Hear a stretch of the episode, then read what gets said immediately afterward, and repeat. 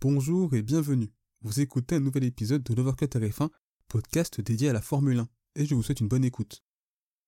À Las Vegas, la Sin City, la ville du péché et de la démesure, on a vécu un avant-week-end de Formule 1 fait de show et de divertissement, et malheureusement cela n'a pas suivi sur la piste, ou du moins pas de la bonne manière, avec une première journée assez folle. Un week-end sportif, où l'on a vu lors des Libres 1, Carlos Sainz s'arrêter en bord de piste après avoir roulé à plus de 300 km/h sur une bouche d'égout détachée du sol. Un problème qui a valu la suspension puis l'arrêt définitif des premiers essais et la première séance retardée afin de s'assurer que les autres plaques et valves du tracé soient bien fixées. Alors c'est déjà arrivé par le passé, et on se souvient par exemple de Russell à Bakou en 2019, où le Britannique avait tout simplement vécu la même chose. Et il faut s'estimer heureux que Sainz soit indemne malgré d'énormes dégâts au niveau de la cellule de survie et du baquet.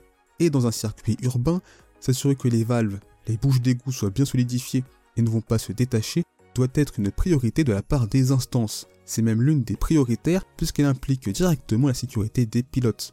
Car le fait de savoir que c'est déjà arrivé par le passé devrait être pour la FIA un signal d'alerte. Et quand on survoit à ce point un événement et qu'on a une première journée perturbée à ce point, bah ça fait vraiment tâche, notamment en termes d'image. Puisque la FIA mais aussi la F1 n'en sort pas grandi.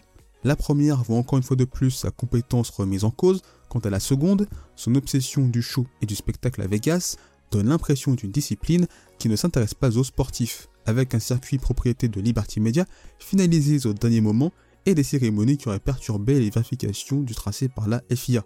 Et donc le moindre problème dans la ville du Nevada donnera des réactions amplifiées de la part des suiveurs, car ce problème à Bakou par exemple n'a pas pris de telles ampleurs. Mais si on se focalise plus sur les conséquences sportives, eh bien Carlos Sainz se retrouve à devoir changer des éléments de son unité de puissance, dont la batterie avec le quota autorisé dépassé. Et même si le pilote et l'écurie ne sont en rien responsables de la situation, eh bien les commissaires ont rejeté la demande de dérogation de l'écurie italienne pour ne pas avoir à subir une pénalité de 10 places sur la grille de départ, avec des arguments symboles de leur impuissance.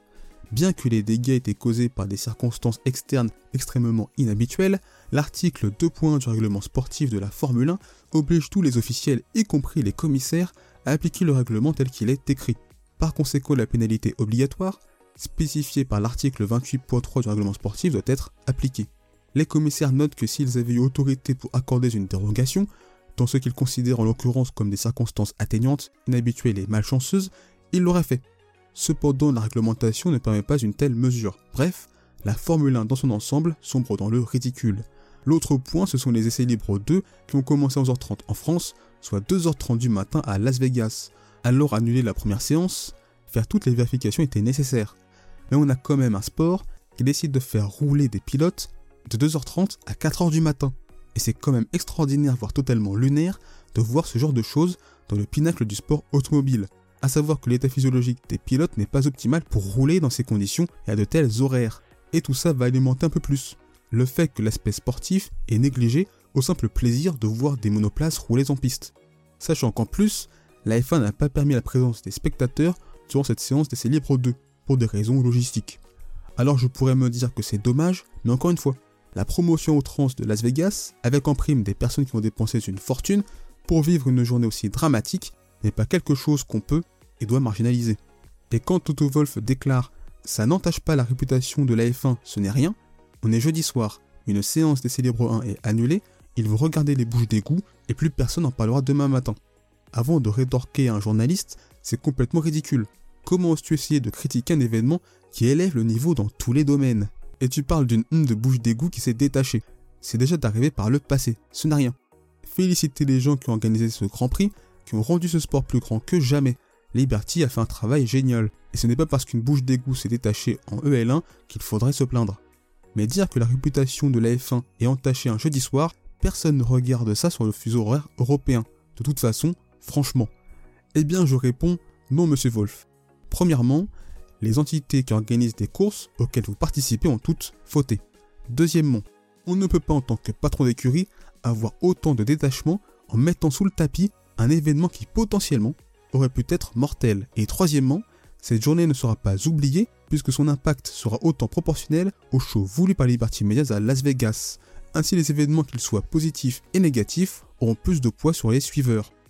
Alors c'est un vendredi, ou plutôt un jeudi soir très chaotique, où l'écosystème F1 dans sa globalité a fait preuve d'amateurisme, même si la suite du week-end sera sans doute plus passionnante. Mais commencer un événement à ce point survendu de la sorte, c'est une mauvaise publicité pour la F1, voire une humiliation à tous les niveaux.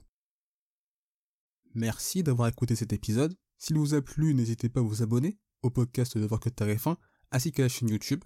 C'est une façon de soutenir le projet et également de ne pas manquer les prochains épisodes. N'hésitez pas également à partager cet épisode à vos proches. On se retrouve les amis très bientôt. D'ici là, portez-vous bien, je vous souhaite le meilleur. Salut